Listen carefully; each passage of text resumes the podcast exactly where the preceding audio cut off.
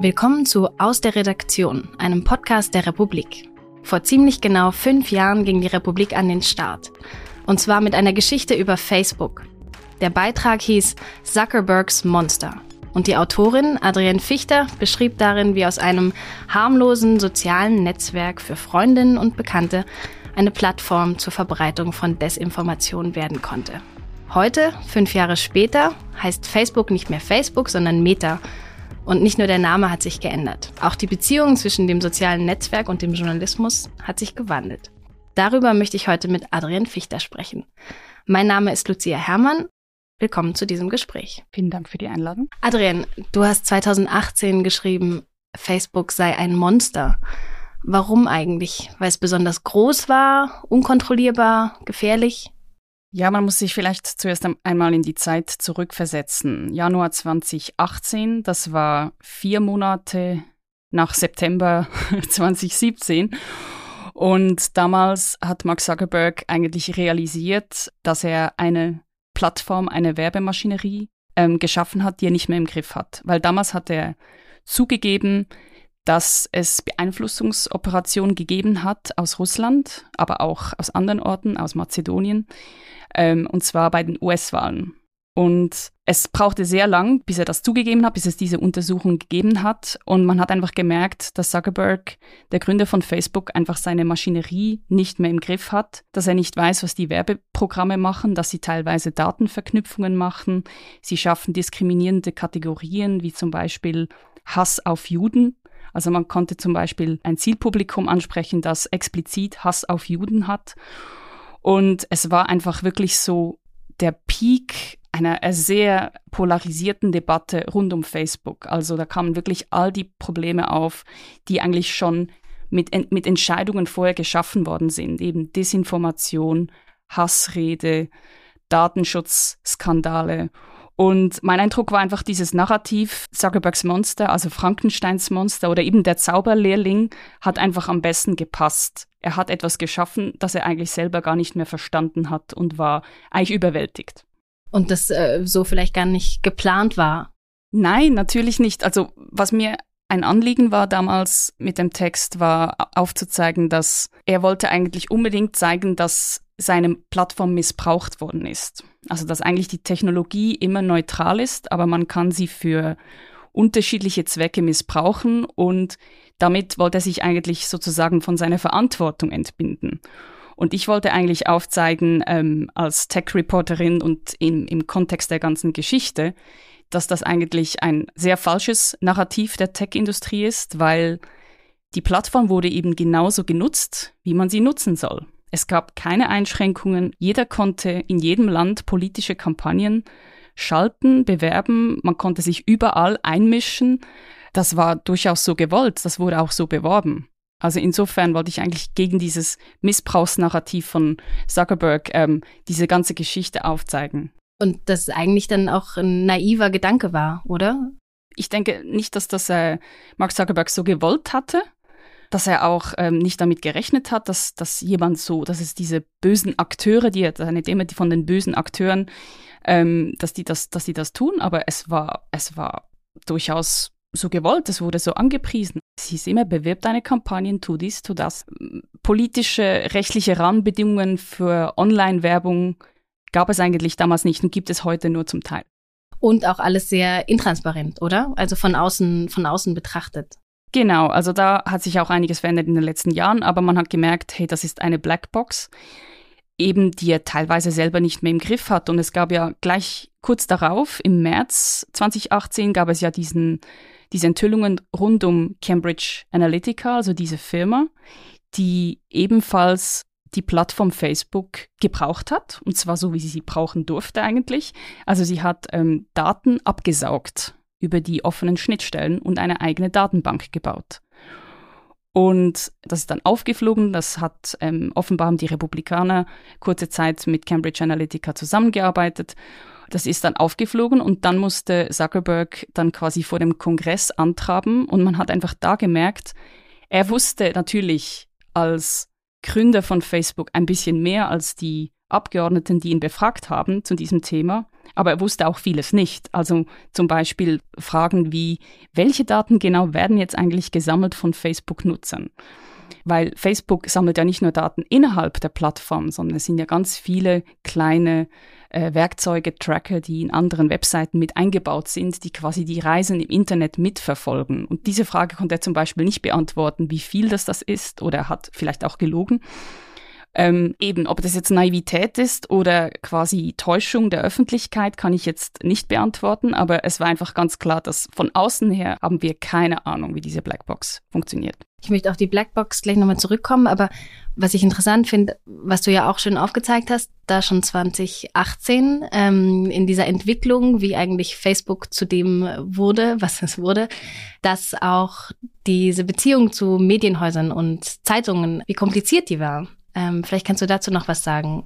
Wenn wir jetzt 2018 schauen, das war so der Peak, sage ich jetzt mal, des Goldrauschs so der Medien. Also sie hatten, sie waren ja eigentlich algorithmisch bevorzugt worden von vielen Plattformen, vor, allem von Facebook. Ähm, Mark Zuckerberg hatte viele Jahre zuvor, circa 2013, gesagt, ich möchte, dass Facebook die personalisierte Zeitung der Welt wird, für, für jede Person. Und das hat dazu geführt, dass einfach News-Inhalte oder alles, was sich als News ausgibt, algorithmisch bevorzugt wird, weil diese Inhalte sorgen für viel Diskussionsstoff, für viele Reaktionen, für viele Kommentare und das hält die Leute auch länger auf der Plattform.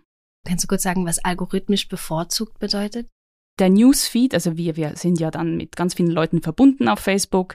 Bei mir sind es, glaube ich, wirklich schon, schon 1500 Personen.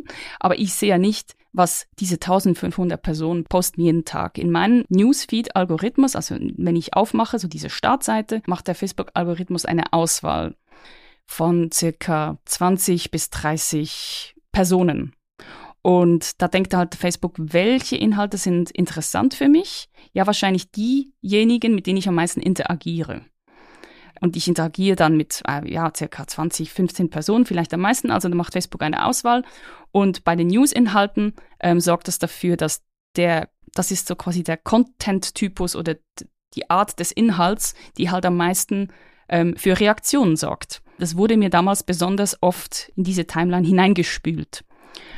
Und damals, also wirklich so, ich würde jetzt mal sagen, von 2014 bis 2018, ich war ja damals bei der NZZ in der Leitung der Social Media Redaktion, also noch vor der Republik, das war wirklich ein Goldrausch. Ich sage das heute noch so, wir, wir hatten wahnsinnig viel Traffic, also viele Zugriffe über Facebook vor allem, aber auch Twitter, also alle Plattformen waren wirklich auf diesem Journalismus-News-Trip sozusagen. Wir hatten sehr, sehr viele Zugriffe und waren auch ähm, ja, natürlich ähm, war das auf der einen Seite gut, ähm, aber das hat natürlich diese ganze Debatte rund um Polarisierung, um Desinformation, um Hassrede sehr stark befördert, weil Inhalte, die halt viele Reaktionen erzeugen, sind halt meistens sehr emotionalisierende, empörende Inhalte und eben auch News-Inhalte. Dazu kommt, dass eben, weil es ja keine Einschränkungen gab damals, wer sich als Medienhaus ausgeben kann, konnten sich alle als Medienhaus ausgeben. Und deswegen gab es viele solche Amateur-News-Webseiten, ähm, wo man einfach was gebastelt hat. Man hat sich dann als Medienhaus angemeldet und hat eigentlich ja klassische Fake News, Desinformation rund um Hillary Clinton produziert, die halt dann massenhaft geteilt worden sind. Und Facebook sagt, ja, wir sind nur die Plattformanbieter, wir haben keine redaktionelle Verantwortung, was ist wahr, was ist falsch, wir haben nichts damit zu tun. Und ja, das hat dann natürlich zu diesen Debatten 2018 geführt. Was ja interessant ist, dass das irgendwie beides war, oder? Einerseits ähm, Medien konnten profitieren von Facebook, irgendwie mehr Leute erreichen, ihre Inhalte ausspielen, die sind dann bei uns im Feed gelandet.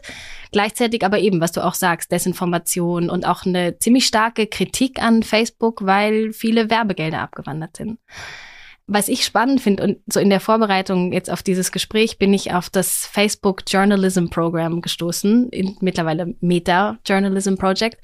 Und die haben eine eigene Seite und mit einer, ähm, mit so einer, mit seinem Zeitstrahl und vielen schönen Bildern von jungen, schönen Menschen, die gut gelaunt auf ihre Smartphones schauen. Und dort steht, dass seit 2017, dass äh, Facebook sich sehr engagiert hat für den Journalismus.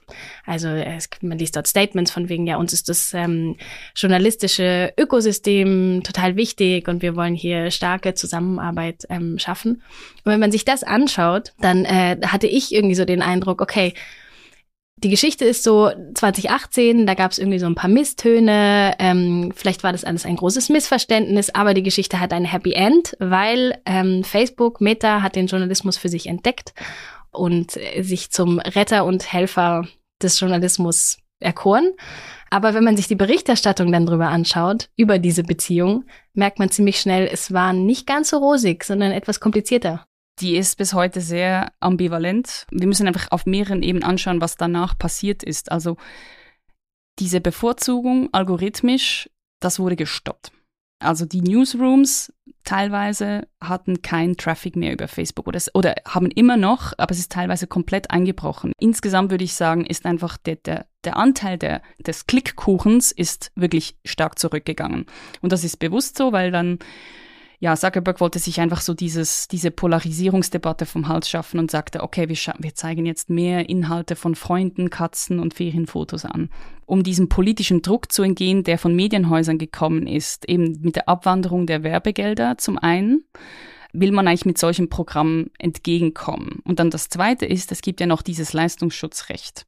Das Leistungsschutzrecht ist eine Art Steuer ähm, auf die, die Links die gepostet werden. Also die Medienhäuser haben eigentlich weltweit oder das hat angefangen in Deutschland und in Frankreich und jetzt wurde da auch eingeführt, plus noch in Australien, haben die Behauptung aufgestellt, dass die News, die Links, die auf Facebook geteilt werden, zeigen schon so viele Informationen, dass man nicht mehr geneigt ist zu klicken und wir möchten, dass Facebook dafür bezahlt. Dasselbe gilt auch für Google. Und diese Debatte läuft schon seit zehn Jahren, hat, wurde jetzt aber in den letzten Jahren sehr, sehr konkret. Ähm, und Facebook behauptet nach wie vor nein, also die Medienhäuser profitieren von uns. Aber sie haben gemerkt, sie müssen irgendwie handeln, sie müssen entgegenkommen und haben eben diese Meta-Facebook Journalism Programs geschaffen. Was ich wirklich sehr, sehr bezeichnend finde, ist ähm, beim Perugia International Journalism Festival, das ist eine der wichtigsten Journalismuskonferenzen weltweit ist Facebook und Google sind die Hauptsponsoren dieses Festivals. Die sind da super präsent in diesem Haupthotel, ähm, haben da eine Launch, man kann sich da anmelden, ausgewählte Journalisten haben da Zugang, sie hosten auch ganz viele Workshops, ganz viele Debatten. Also die haben sich da wirklich einen Platz eingekauft und wollen sich eigentlich unverzichtbar machen. Du warst dort an diesem Festival, wurde das irgendwie thematisiert? Ja, das wurde thematisiert durch mich und meine Kollegen von netzpolitik.org. Wir haben da ja schon mehrere Artikel geschrieben darüber, wie problematisch das das ist. Also wir waren sozusagen die Alibi-Veranstaltung, die das äh, problematisiert hatte, diese Abhängigkeiten. Aber es ist, äh, also alle Journalisten reden auch drüber, die vor Ort sind. Äh, das, das, das geht eigentlich gar nicht. Also es ist wirklich sehr problematisch. Und Jetzt muss man einfach noch anschauen, was genau sind diese Programme. Zum einen geht es ja darum, dass man eben Facebook die Tools noch mehr und besser nutzt. Also eigentlich möchten uns die Tech-Unternehmen journalistisch noch abhängiger machen als sonst. Und ähm, zum einen gibt es auch Formate, also Facebook hat zum Beispiel die Instant Articles gelauncht, äh, die wurden jetzt mittlerweile, glaube ich, ganz abgeschafft. Also da geht es auch darum, dass man sagt, ja, wir möchten, ähm, dass die Artikel ganz erscheinen auf der Plattform, aber dafür kriegt ihr dann sozusagen ein bisschen Geld dafür. Also wir geben euch ein bisschen Geld, wenn die Leute dann auf der Plattform sind. Das ist, glaube ich, für kein Medienhaus aufgegangen soweit ich weiß, die New York Times hat, ging so eine Kooperation ein. Ja, es waren mehrere ähm, auch namhafte Zeitungen, New York Times, Wall Street Journal, Washington Post, die dafür auch ähm, Geld gekriegt haben. Also es wurde zwischen einzelnen Medienhäusern und Meta oder Facebook wurden Verträge ausgehandelt über Kooperationen. Genau, und die Strategie von Facebook und Google bei diesem Thema ist ja wirklich, sie möchten ja Re Regulierung umgehen, also sie wollen diese vermeiden, indem sie sagen, ja, wir bieten euch diese Programme an, aber vor allem verhandeln sie mit allen Medienhäusern separat und sie sagen allen, ja, ihr habt den besten Deal. Ja, jetzt hat sich eben herausgestellt, jetzt sind da alle Medienhäuser ausgestiegen und gemerkt, okay, das geht für uns überhaupt nicht auf. Wir kriegen viel weniger Geld, als wenn die Leute auf unsere Seite kommen und wir da direkt unsere Werbung ausspielen können. Also eben, das ist ein absolutes Ungleichgewicht. Und von daher muss man das in dem Kontext sehen, Ähm, es ist eine Antwort auf politische, auf politischen Druck, auf politische Regulierung. Und da ist ziemlich viel gelaufen, eigentlich auch im letzten Jahr oder im letzten halben Jahr. Einerseits bei Meta ganz grundsätzlich. Es wird angekündigt, dass über 11.000 Leute entlassen werden sollen. Der Börsenwert sinkt äh, zum ersten Mal in der Geschichte. Und auch in dieser Zusammenarbeit mit den Medien, dass Facebook, wie du gesagt hast, auch irgendwie öffentlich sagt, wir brauchen euch eigentlich gar nicht. Und das vor allem vor dem Hintergrund dieses öffentlichen und auch gesetzgeberischen Drucks. Also du hast es schon erwähnt, es gibt so verschiedene Gesetzesvorhaben, aktuell auch in den USA, die eben sagen, nein, es muss breiter eine, auch eine finanzielle Beteiligung der Verlage geben an diesen Inhalten. Und Facebook hat, glaube ich, im Herbst haben sie, wie gesagt, naja, ähm, wenn dieses Gesetz durchkommt, dann kicken wir alle News-Inhalte einfach von unserer Seite. Also ich habe den Eindruck, das wird Facebook nicht machen. Also sie haben das für kurze Zeit in Australien gemacht. Australien, guter Punkt. Vielleicht kannst du das kurz erklären, was da passiert ist. Ja, also da hat man dieses Leistungsschutzrecht beschlossen und konsequent umgesetzt. Also man hat eingefordert, so, Facebook, ihr müsst jetzt Cash zahlen, und zwar über die Regierung. Also die Regierung hat das dann, hat das dann eingefordert. Ihr müsst jetzt quasi diese Verträge machen. Und dann hat Facebook für kurze Zeit einfach wirklich alle australischen Medienhäuser ausgesperrt. Man konnte keinen Medieninhalt mehr auf Facebook posten und publizieren. Das sorgte dann ein bisschen für Aufschrei und offenbar war das auch für Facebook-Seite nicht so eine gute Idee, weil sie haben dann gemerkt, dass sie viel, viel weniger ähm, Klicks, also sie haben auch weniger Leute, die aktiv auf der Plattform bleiben und ähm, also diese News-Inhalte teilen, dass das einfach trotzdem relevant ist. Und am Schluss ist dann Facebook eingeknickt und jetzt hat man sich dann irgendwie dann am Schluss gefunden. Ich muss jetzt, müsste jetzt nochmal nachschauen, wie viel Geld jetzt tatsächlich effektiv geflossen ist von Facebook an die Medienverlage. Aber das war eigentlich so der erste Präzedenzfall. Äh, Google, muss man auch noch sagen, hat dasselbe auch schon gemacht mit Google News in Spanien. Google hat gesagt, ja gut, wenn ihr Geld möchtet dafür, dass man eure Medienlinks auf Google News sieht, dann sperren wir einfach alle Medieninhalte aus. Und ähm, man kann jetzt bei diesem Leistungsschutzrecht unterschiedlicher Meinung sein. Ich habe auch eine bestimmte Meinung dazu, aber es ist natürlich eine absolute Erpressungstaktik am Schluss. Ja. Willst du uns deine Meinung zum Leistungsschutzrecht verraten? ja, das ist ja kein Geheimnis. Die ist tatsächlich eher kritisch. Man muss das im, im, im Kontext des ganzen Internets anschauen, also des, des User-Generated Contents, also das, was die NutzerInnen produzieren im Internet.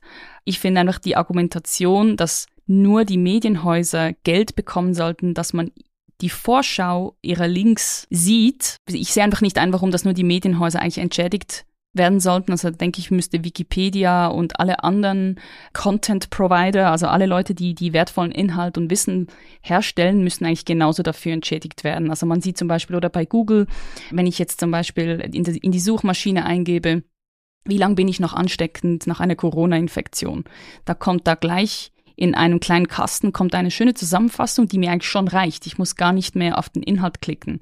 Das hat sich dann eigentlich Google zusammen ähm, geklaut. Das ist so die Argumentation der Medienhäuser.